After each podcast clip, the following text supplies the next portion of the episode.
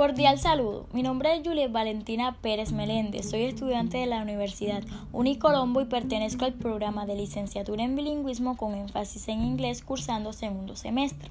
El presente podcast se basará en la relación de la triada familia, escuela y racismo en la ciudad de Cartagena liderado y será evaluado por la profesora Osiris Chajín, docente de la asignatura Pedagogía Intercultural.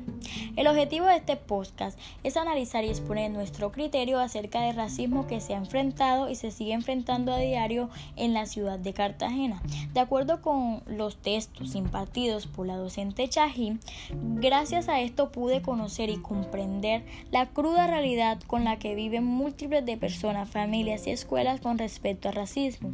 El racismo es algo que se ha establecido en todas las sociedades por medio de insultos, estereotipos, señalamientos y exclusión.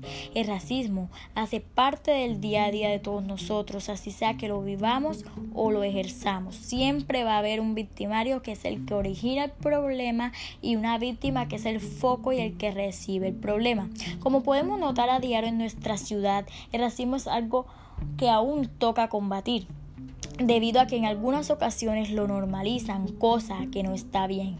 En el caso de racismo en la familia, como lo cita en el texto de Cristel Villarreal, dice que la familia es generalizada como aquella institución encargada de moldear factores identitarios y no siempre contribuyen a la aceptación de valores raciales y étnicos. En el caso de la familia cartagenera, se encuentra que se le enseñan a sus hijos que la forma de hacer resistencia frente al racismo es a través del camuflaje de todo todos aquellos rasgos físicos que los caracterizan como personas negras. Con frecuencia se presentan casos de racismo en la familia tipo así. Tienes que mejorar la raza, solo te hace tu novio una novia blanca, bonita, porque ya aquí en la familia hay muchos negros. Y así. Una de las instituciones en donde se registra la presencia del racismo es en la escuela, los cuales niños y jóvenes viven experiencias cotidianas respecto al racismo.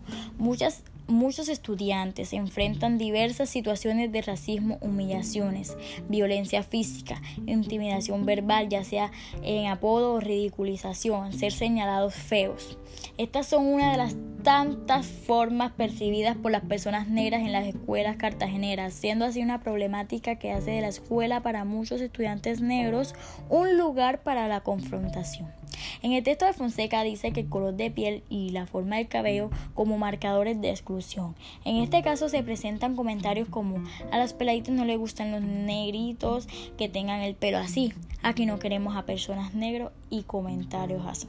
El racismo directo es algo en nuestra experiencia poco común, pero el microracismo por medio de expresiones es algo que vivimos de manera cotidiana. Es una de, de, las formas de racismo que la mayoría de nosotros hacemos sin darnos cuenta.